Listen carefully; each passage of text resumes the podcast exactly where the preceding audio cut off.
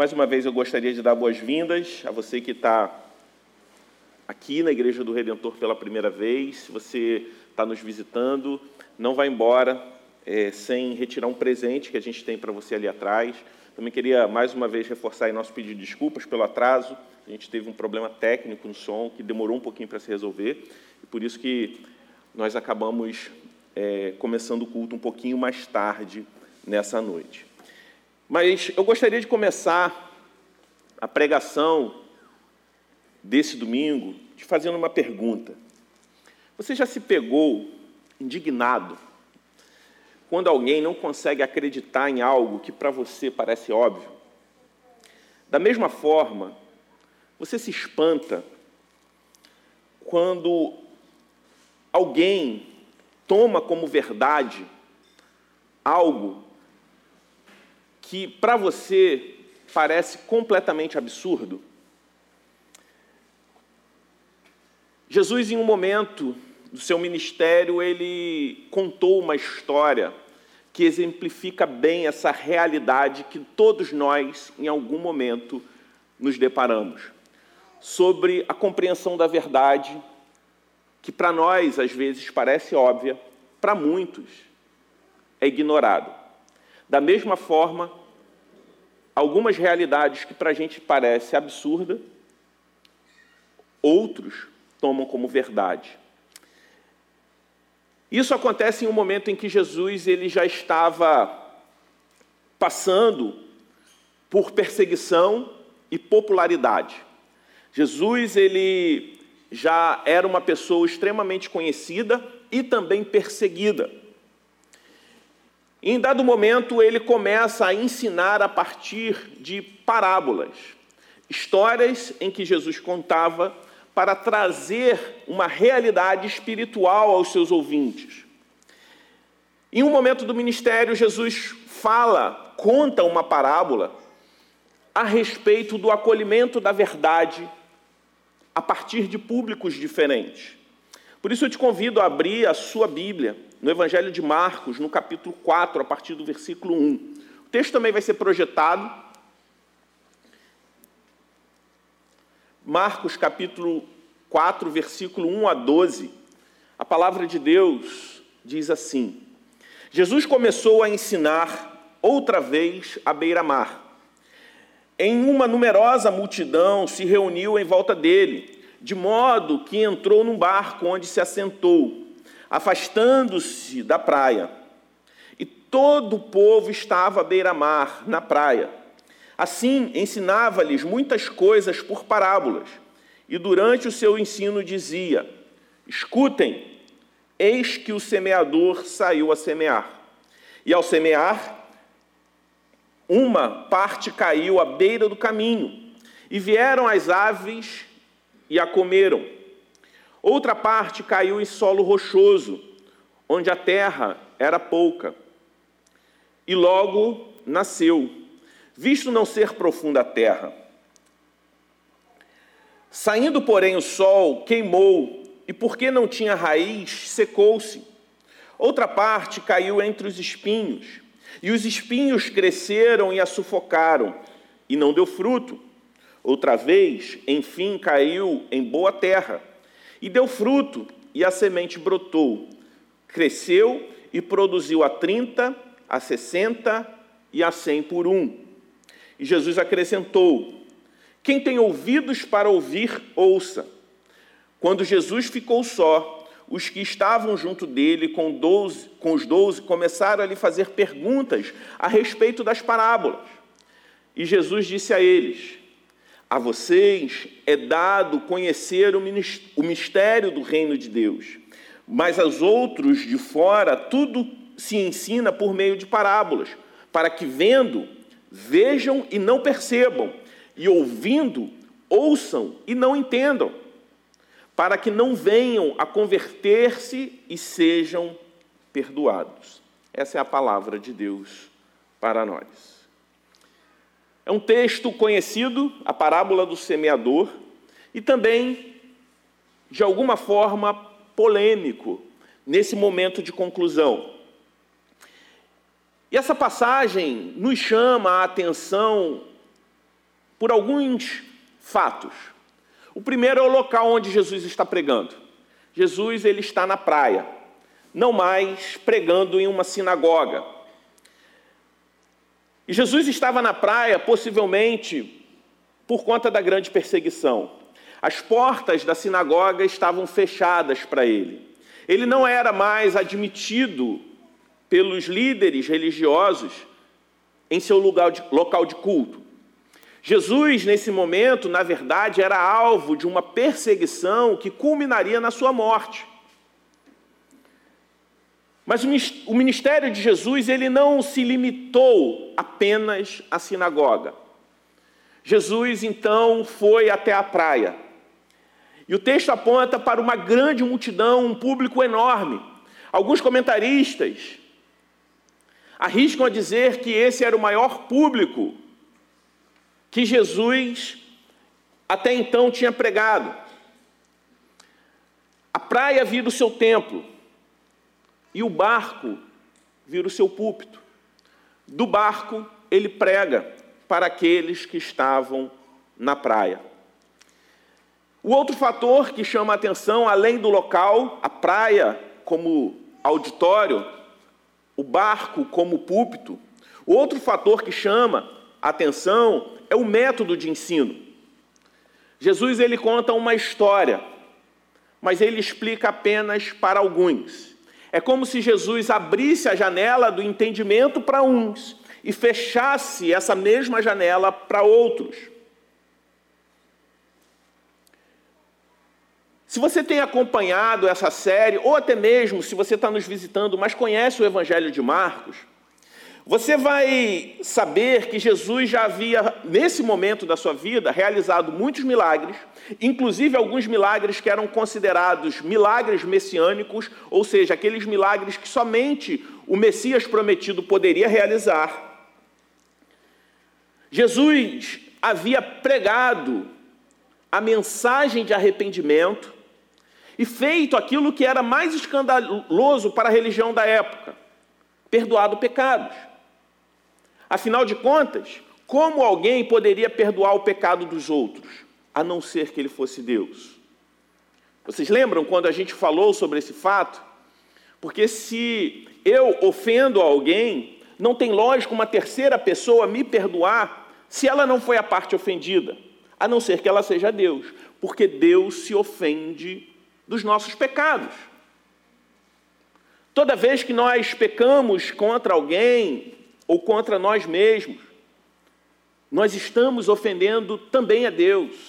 Logo, o perdão é sempre a parte ofendida, e isso inclui Deus. Por isso, nós devemos levar o nosso pedido de perdão, os nossos arrependimentos ao Senhor. Então, se você cometeu algo de errado contra alguém, peça perdão a essa pessoa, mas também não se esqueça: Deus foi uma parte envolvida e ele precisa, nós precisamos pedir perdão a ele também. Por isso foi escandaloso que, ao perdoar, dizer os seus pecados estão perdoados, não sendo Jesus a parte ofendida, ele está automaticamente se declarando para aquelas pessoas como Deus. E isso causou escândalo e revolta, sobretudo nos religiosos daquela época. Então, depois de Jesus já ter feito isso tudo, Aquele público que estava ali foi por conta da fama de Jesus. Então eles sabiam do que Jesus tinha feito e do que Jesus pregava. Então, por que Jesus conta então essa parábola? Diante de um público que tinha testemunhado e ouvido a mesma mensagem. Diante da mesma mensagem, do mesmo testemunho, existiam reações diferentes. Lembra quando eu comecei falando sobre uma informação que às vezes para nós parece óbvia, mas tem pessoas que rejeitam aquilo como verdade, embora para a gente seja algo incontestável, e da mesma forma, às vezes, nós ficamos escandalizados com alguns absurdos que outras pessoas acreditam? Pois é, uma mesma pessoa, um mesmo testemunho, uma mesma mensagem e reações distintas naquela multidão.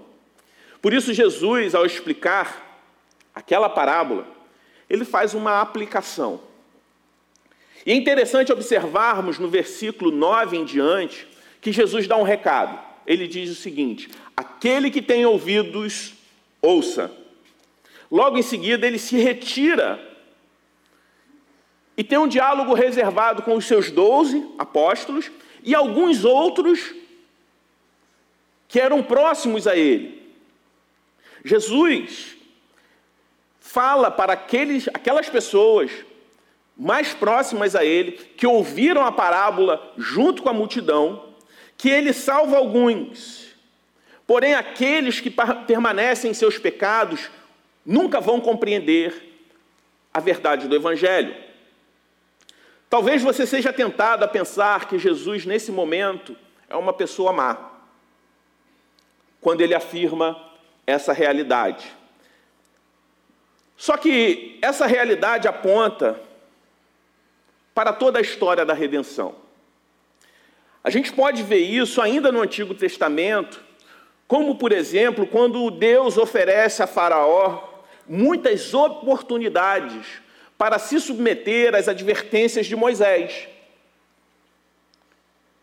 Mas diante da resistência de Faraó, Deus disse a Faraó: Muito bem, Faraó, faça-se a sua vontade. O Senhor então endureceu o coração de Faraó. Isso a gente vê lá em Êxodo 9, versículo 12, que diz: Porém o Senhor endureceu o coração de Faraó, e esse não os ouviu, como o Senhor tinha dito a Moisés. Deus não endureceu o coração de Faraó contra a sua vontade, simplesmente. Ele simplesmente confirmou o que Faraó livremente escolheu, que foi resistir a Deus. A gente vê isso também no Novo Testamento, quando o apóstolo Paulo escreve a carta à igreja de Roma. Romanos 1, 24 diz o seguinte: Por isso Deus os entregou à impureza, pelos desejos do coração deles, para desonrarem o seu corpo entre si. Versículo 26. Por causa disso, Deus os entregou a paixões vergonhosas porque até as mulheres trocaram o modo natural das relações íntimas por outro, contrário à natureza. Versículo 28. E por haverem desprezado o conhecimento de Deus, o próprio Deus os entregou a um modo de pensar reprovável, para praticarem coisas que não convêm. O maior juízo de Deus é entregar o homem ao seu próprio desejo ao seu próprio desejo natural. Não é fácil compreender a relação entre nossa vontade e escolha de Deus. Nessa vida, nunca vai ser fácil compreender isso. É um debate que dura séculos. A partir da escolha divina reside a nossa responsabilidade. Sim, é Deus que escolhe mas a nossa vontade faz parte do processo. Mas como assim? No princípio, foi o homem quem decidiu rejeitar a Deus.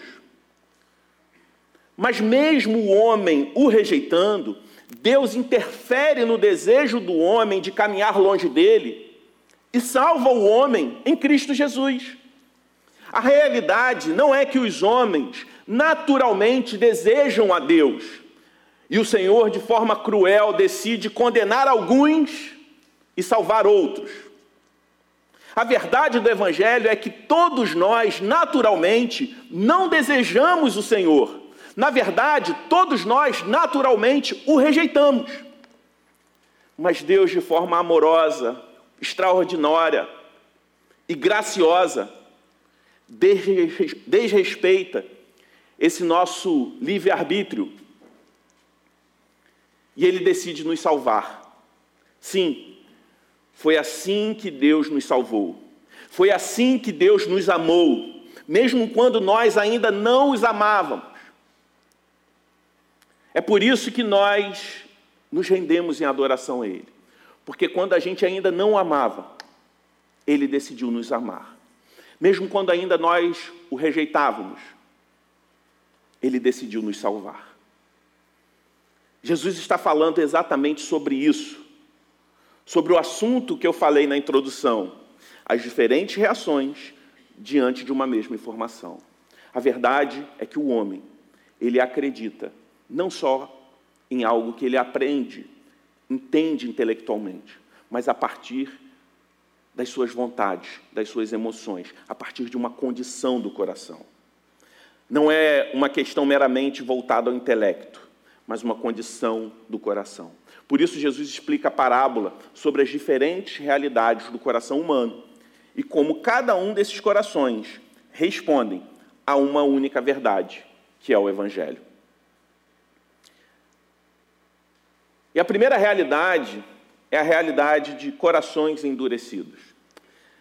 No versículo 13 e 15, Jesus explica o que ele contou na parábola. Ele aplica exatamente a essa realidade. Versículo 13. Então Jesus lhes perguntou: Se vocês não entender, entendem essa parábola, como compreenderão todas as outras? O semeador semeia a palavra. Estes são, são os da beira do caminho, onde a palavra é semeada. Quando a ouvem, logo Satanás vem e tira a palavra semeada neles. Interessante que esse primeiro resultado não é do tipo tudo ou nada. Jesus fala sobre um solo que aparentemente não é estéril e começa esboçando algum tipo de fertilidade. Mas se não fosse a ação dos pássaros, aqui, como uma figura de Satanás, certamente essa semente germinaria. Por isso, a lição que tiramos aqui é que não existe um cenário de de condições neutras. O meio externo desempenha algum papel nos acontecimentos, na nossa formação. Satanás é descrito na Bíblia como o príncipe deste século, aquele que trabalha na mente de homens e mulheres a fim de criar uma cultura hostil ao Evangelho. A nossa confiança no Evangelho não exclui uma vigilância ao meio que nós estamos. O toque da palavra de Deus em um coração não é um fim, pelo contrário, pode inclusive ser o estopim, o início para uma ação satânica, de tentar abafar os frutos na nossa vida, a fim de atrapalhar a ação, a missão da igreja. São esses corações endurecidos, onde aparentemente Jesus fala aqui que recebem a fé, mas não cria raízes, porque esses corações estão fechados. E logo essa cultura hostil à fé cristã rouba-lhes aquilo que ele aprendeu, porque a, a, a semente ela não germinou. Mas Jesus segue adiante e fala sobre corações superficiais. Versículo 16 e 17 ele diz o seguinte: e estes são os semeados em solo rochoso, os quais, ouvindo a palavra, a recebem com alegria. Mas eles não têm raiz em si mesmos, sendo de pouca duração. Quando chega a angústia ou a perseguição, por causa da palavra, logo se escandalizam. Mais uma vez vemos um coração que aparentemente parece um solo fértil. Só que esse solo não é fértil são os corações superficiais. Jesus aqui está descrevendo aquelas pessoas que se relacionam com Deus de forma superficial. Creem em Deus, talvez, como um solucionador de problemas, como um provedor de coisas, ou até mesmo um provedor de milagres. São aqueles que têm uma relação de consumo com Deus. Logo, essa relação ela está condicionada a estar tudo bem. Mas diante da primeira dificuldade, esse relacionamento se rompe, ou pelo menos é colocado em risco. A vida cristã não é ausente de tribulações. E por isso, nós precisamos chegar a uma importante conclusão. Se por um lado desejamos ser terrenos férteis para a palavra, precisamos saber que terrenos férteis são terrenos sujeitos a dificuldades, a tribulações. Ninguém deseja tribulação, eu não desejo, você não precisa desejar, não deve desejar. Mas a tribulação, de certa forma, é o selo de qualidade da nossa fé. É onde nós somos testados. É onde é testada a profundidade da raiz do Evangelho em nosso coração. Uma fé genuína resiste a tribulações. O coração superficial desenvolve uma relação superficial com Deus, consequentemente. Não há convicção de salvação e logo se desenvolve interesses superficiais em Deus.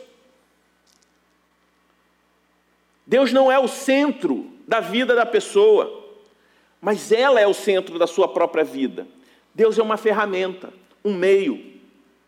Um relacionamento superficial com Deus se reflete em um relacionamento superficial com a igreja de Deus. Sim, a igreja é o corpo de Cristo. Corações superficiais não se relacionam de forma profunda com a igreja, porque é dessa forma superficial que elas se relacionam com o dono da igreja. São pessoas que não resistem a tribulações no mundo, nem mesmo dificuldades dentro da comunidade de fé. O coração superficial não passa pelo teste do, do teste do discipulado. Porque o discipulado exige autonegação, sacrifício, serviço e até mesmo o sofrimento. Corações superficiais são aquelas pessoas que imaginam que o seu relacionamento com Deus se limita a postar stories com versículos, a ouvir uma canção evangélica no carro quando o coração está triste, a citar versículos bíblicos de forma isolada, para afirmar verdades que ela quer, aquela relação caixinha de promessas que tinha no passado. Pessoas que não conseguem se comprometer com uma igreja, até frequentam,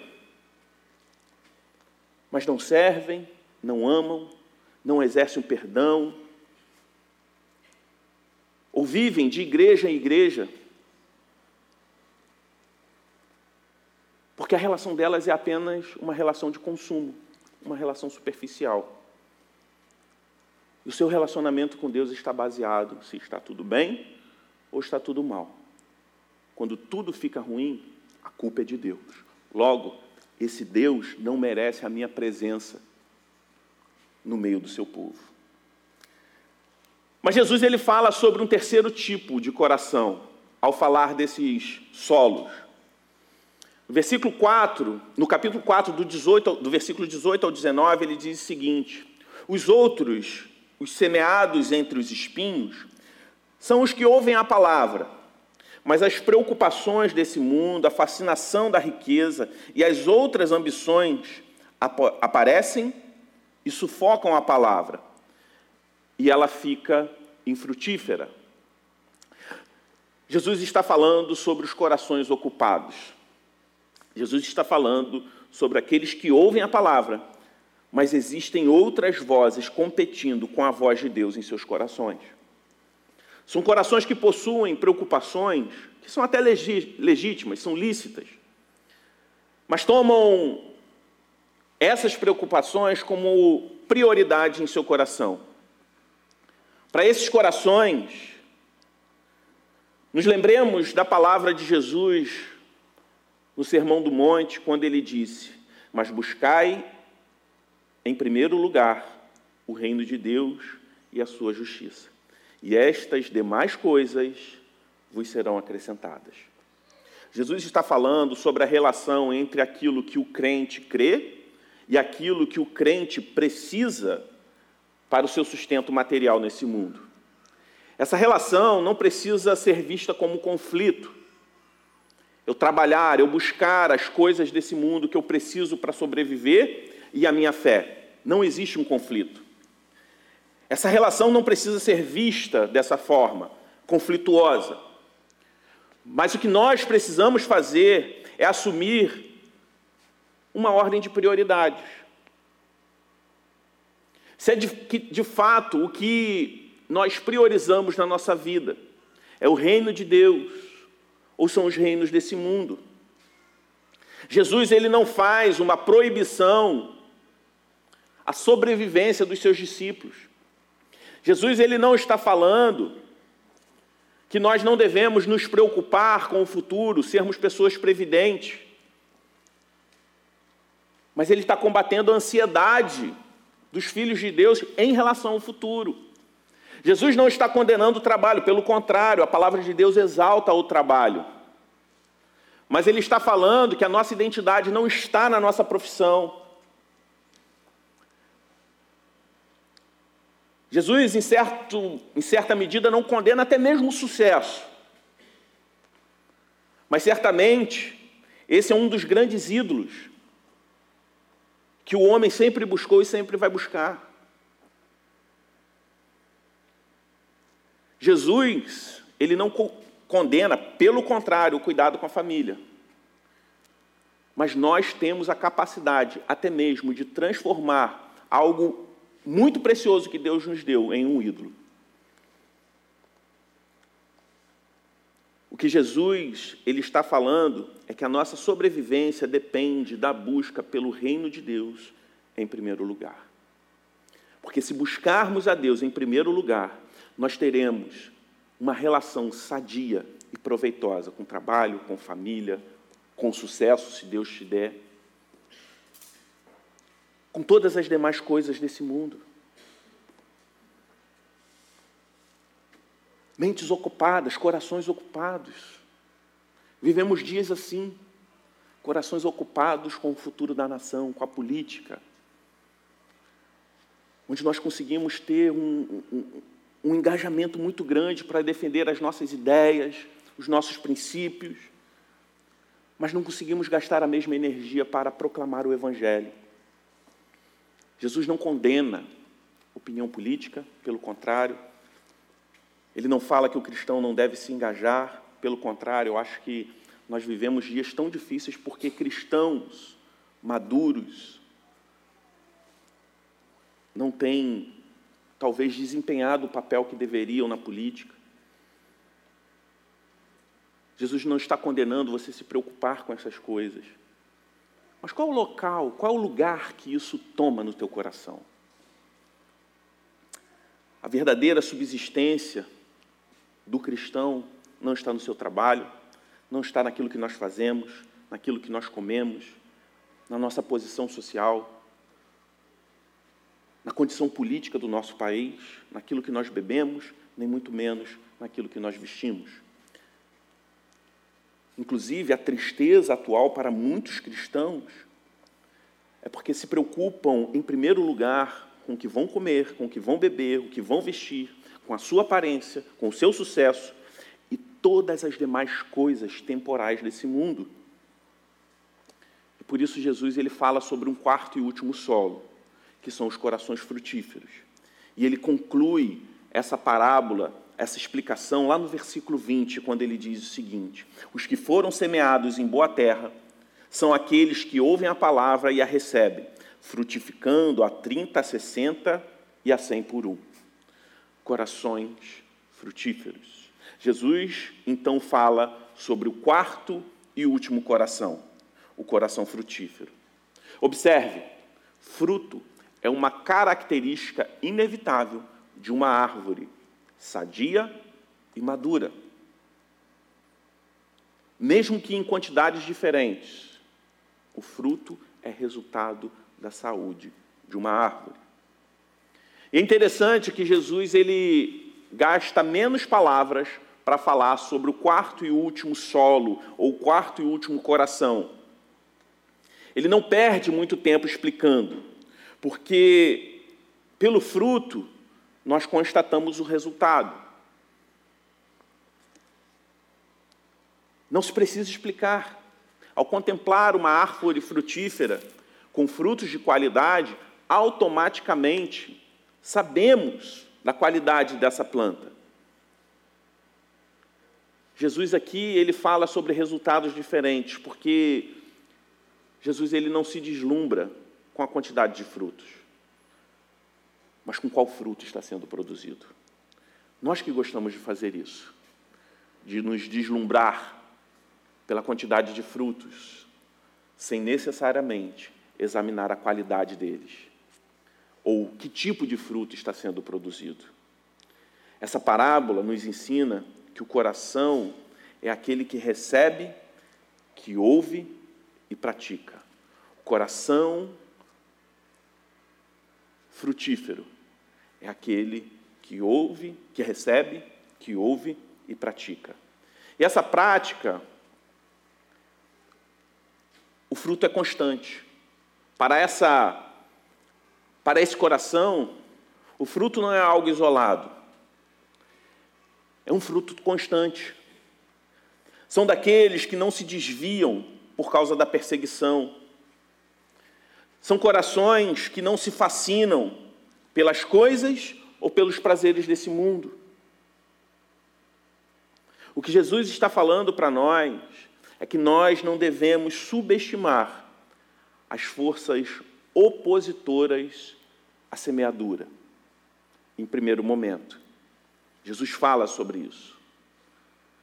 Jesus fala que se todos os problemas se resolvessem apenas dentro de nós, a Bíblia não falaria sobre as ameaças do diabo, do mundo, além da nossa própria carne.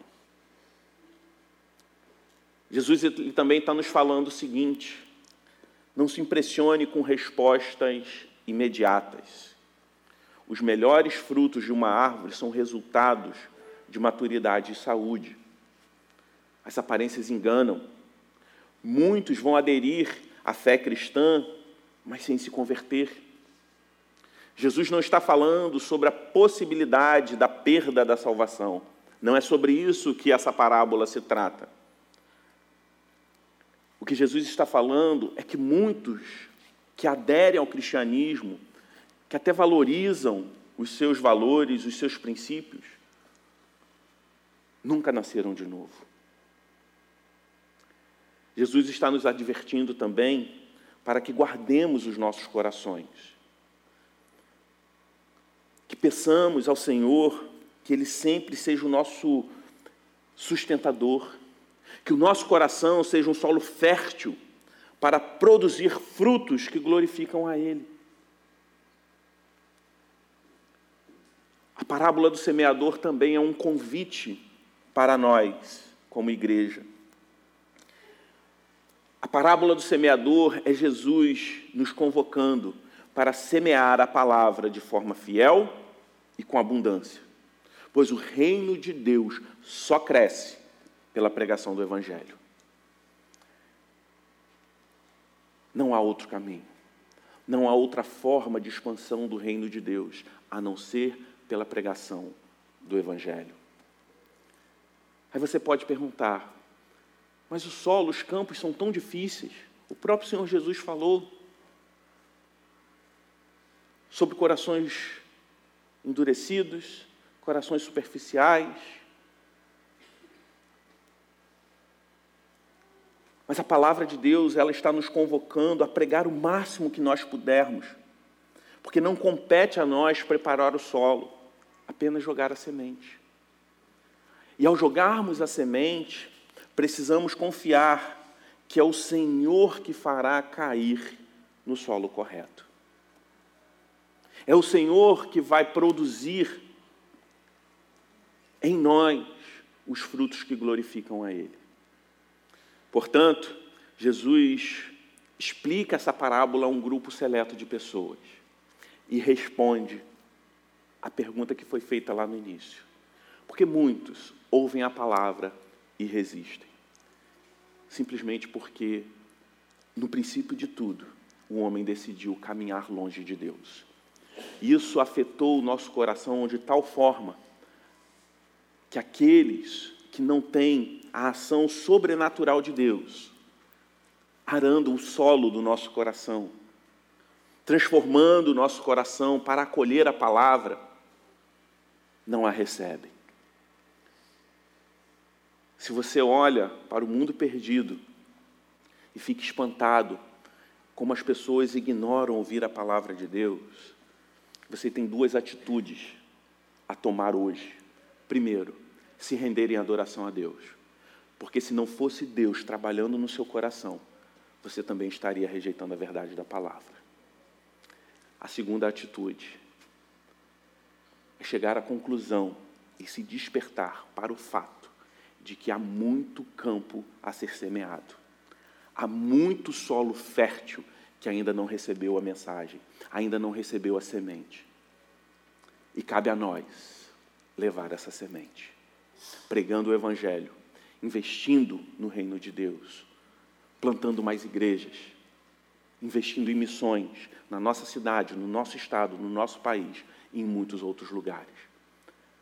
A mensagem pregada por Jesus, a parábola contada por Jesus, não é apenas uma explicação do porquê nós acolhemos o Evangelho e muitos não acolheram. É também uma convocação para a pregação do Evangelho, porque há muito solo ainda que não foi semeado. se você está aqui nessa noite e pela primeira vez você encontrou sentido na mensagem do Evangelho, de que nós caminhávamos distante de Deus, rejeitando a Deus, Deus tinha nos entregue a nossa própria vontade. Mas a partir daquilo que Jesus disse, você compreendeu que Jesus ele ignorou a sua vontade, interviu na sua história, por amor a você, enviando Jesus Cristo para morrer, ser sacrifício no seu lugar. Hoje é dia de se render em adoração a Ele, porque Deus está trabalhando no seu coração. Vamos orar? Pai Santo, nós te louvamos, porque o Senhor fez do nosso coração duro, do nosso coração fechado, solo fértil para a Sua palavra. Por isso nós pedimos que nós, como crentes, como cristãos, como seus filhos, continuemos a frutificar frutificar com boas obras que glorificam o Senhor, frutificar pregando o teu evangelho, frutificar testemunhando a nova vida que nos foi concedida. Senhor, não permita que nos tornemos crentes infrutíferos, pessoas infrutíferas, mas trabalhe no nosso coração, aumente cada vez mais a nossa fé em Ti.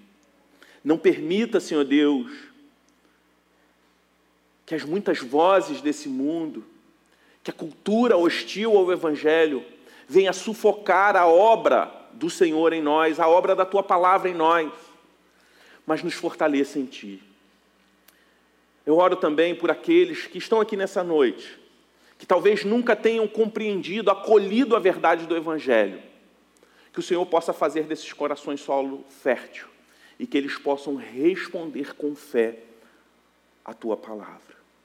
Que eles possam, Senhor Deus, responder, Senhor Deus, frutificando a verdade do teu evangelho. Essa é a nossa oração no nome de Jesus. Amém.